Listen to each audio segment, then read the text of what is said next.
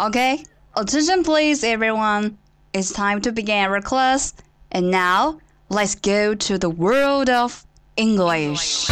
精彩的电影对白， Bombing tonight? It actually doesn't matter where you are in the world, it's never bigger than your thumb. 动人的音乐旋律，慷慨的名人演讲， who still questions the power of our democracy. Tonight is your answer. 最潮的英语词汇，最炫的英语学习体验。相思湖广播电台英语贝壳岛，每周三下午十八点五十分准时开课。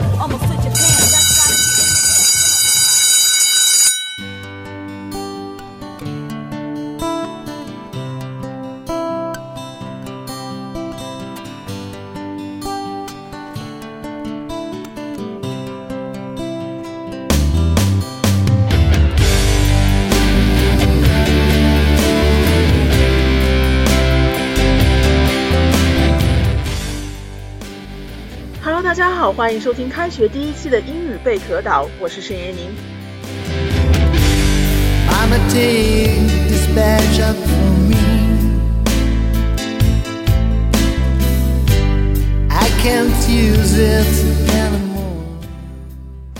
九月三日，大阅兵的余热还没有消散，习近平总书记在纪念中国人民抗日战争暨世界反法西斯战争胜利七十周年大会上慷慨激昂的一席演讲，依然萦绕在我们的耳边。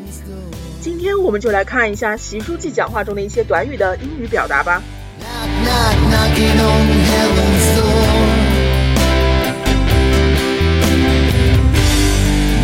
knock, knocking on heaven's door. 首先是中国人民抗日战争，抗日就是抵抗日本的强权，resistance against Japanese aggression。那中国人民抗日战争就可以表达成 the Chinese People's War of Resistance against Japanese aggression。The Chinese People's War of Resistance against Japanese aggression。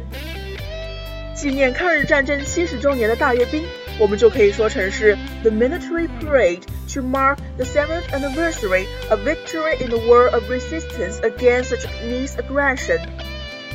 The military parade to mark the seventh anniversary of victory in the war of resistance against Japanese aggression. 世界反法西斯战争，the World Anti-Fascist War，反法西斯 （anti-fascist），the World Anti-Fascist War，世界反法西斯战争。That long black cloud is coming down. I feel like knocking on heaven's door. 我们牢记战争的苦痛，正如我们时刻渴望着和平。为此，我们应该相互尊重、平等相处、和平发展、共同繁荣。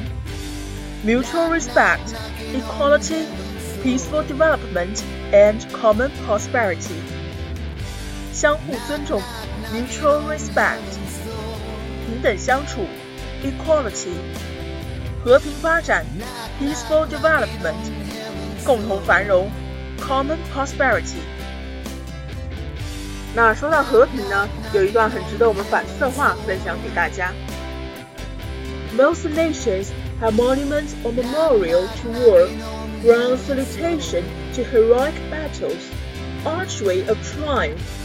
But peace has no parade, no pageant of victory. 多数国家有战争的纪念碑、纪念馆，颂扬英雄战役的铜雕、凯旋门，而对于和平却没有庆祝的游行，没有胜利的殿堂。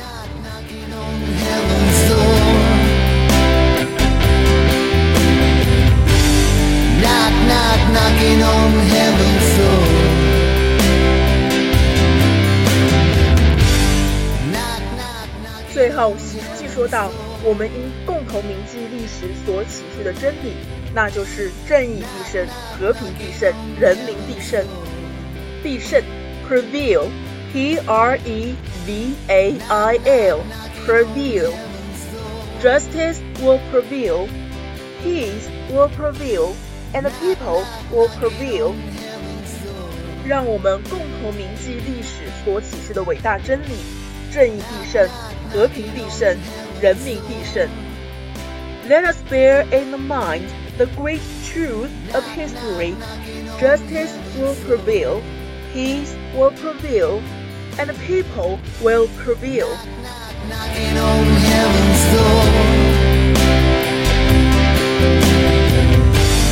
Knock, knock, knocking on heaven's door. 好了，以上就是本期节目的所有内容。 还有更多关于大阅兵的词汇，感兴趣的同学可以通过微博关注相思湖广播电台，学习更多表达。大家也可以在历史 FM 上搜索相思湖广播电台，收听更多的内容。